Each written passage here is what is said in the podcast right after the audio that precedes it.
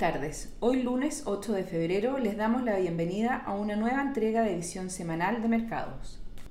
Los mercados globales mostraron rendimientos positivos en mercados desarrollados, siendo impulsados principalmente por el retorno registrado en Estados Unidos.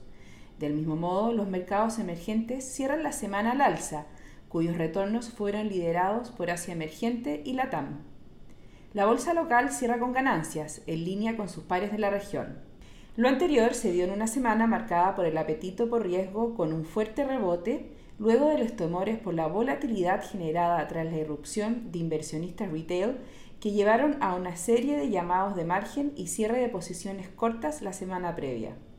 Los datos de empleo en Estados Unidos, conocidos el día miércoles y jueves, alentaron el apetito por riesgo, mostrando una recuperación y superando las expectativas de los analistas.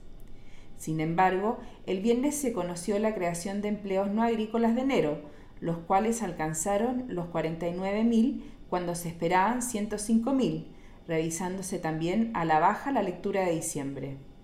La tasa de desempleo anotó una caída hasta el 6,3%, superando las expectativas de 6,7%.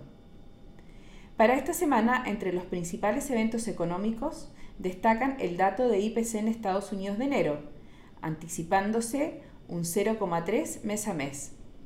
Además, se publican el IPC e IPP en China, correspondientes al mes de enero, esperando que se ubiquen en menos 0,1% y 0,3% año a año respectivamente.